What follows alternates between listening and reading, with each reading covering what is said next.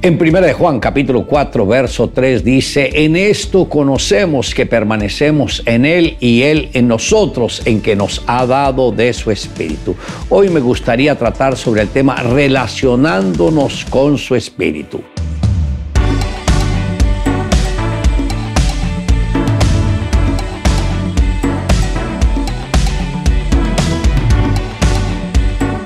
Una de las áreas más difíciles dentro del ministerio es aprender a tener una relación íntima con el Espíritu Santo. Por años le he orado y clamado al Señor diciendo, quiero tu dirección, anhelo tu guía, Señor. Pero llegar a esa intimidad estrecha con Él es algo que se da solo cuando hay un desprendimiento pleno de uno mismo, cuando podemos renunciar a nuestros propios intereses y nos sometemos a los deseos divinos, cuando nuestros sueños son unidos a los de Él, cuando nuestra visión es la que recibimos de Él y nuestras metas son las mismas metas de Dios. Entonces podemos decir que hemos entrado a tener una dependencia total de Él y en cada paso que demos y en cada pensamiento que aceptemos en nuestra mente, en cada palabra que expresemos con nuestros labios, todo lo estaremos haciendo para la gloria de nuestro Redentor. El Espíritu Santo es el único que conoce lo más íntimo de Dios, es el único puente que une lo humano con lo divino, lo eterno con lo temporal, es el único que puede ayudarnos a que la gloria de Dios sea derramada en esta tierra. Luego que Jesús ascendió al cielo, envió al Espíritu Santo. Jesús solo podía dejar como encargado de la iglesia a alguien de quien tuviera plena confianza y la única persona que tenía todos estos requisitos era el Espíritu de Dios.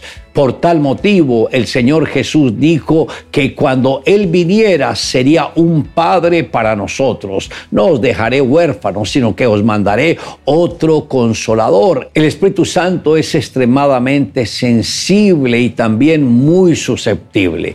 Cuando Juan bautizó a Jesús en el río Jordán, tuvo una visión del Espíritu y lo vio en forma corporal como de paloma. Ahora, la paloma es una de las aves más sensibles que se puede asustar fácilmente a causa de cualquier ruido o movimiento brusco, por lo cual se espantan y se van. Jesús tuvo que llevar una vida de integridad para que el carácter del Espíritu posara sobre él. Del mismo modo, el Espíritu Santo está buscando personas con corazones íntegros para poder posar su carácter en ellos. Por eso, apreciado amigo, es importante que usted haga un alto en el camino y entienda que el mismo Dios te está dando uno de los tesoros más preciados, que es tener al Espíritu Santo dentro de su corazón. Si nunca antes se ha entregado a Jesús, este es el momento en que lo debe hacer.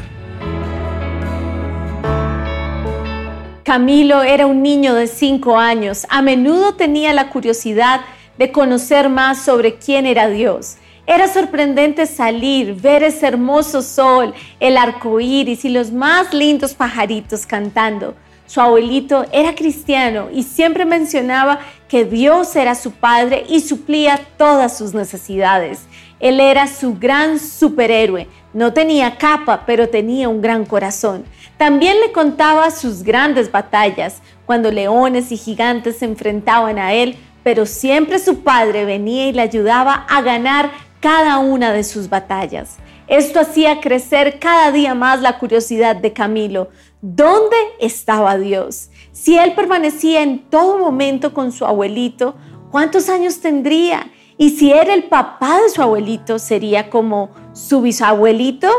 A diario vigilaba a su abuelito, siempre lo veía hablando con Dios, pero seguía sus preguntas, ¿dónde dormía Dios? Observando cada paso que su abuelito daba, dónde iba él, le seguía hasta que un día se dio cuenta que cada vez que tenía alguna necesidad, él iba a su cuarto y se arrodillaba al lado de su cama ponía su petición y al mismo tiempo salía con la convicción que su problema era resuelto.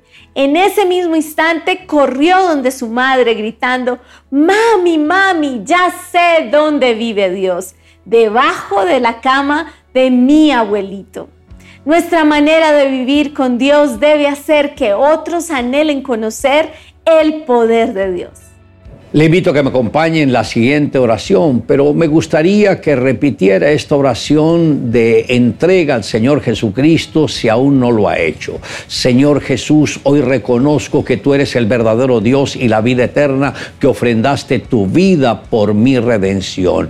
Creo que la obra tuya en la cruz para redimirme no fue en vano, porque hoy, Señor, te estoy aceptando, te estoy invitando a mi corazón como el Señor el dueño y el todo de mi vida. Te amo Dios en Cristo Jesús.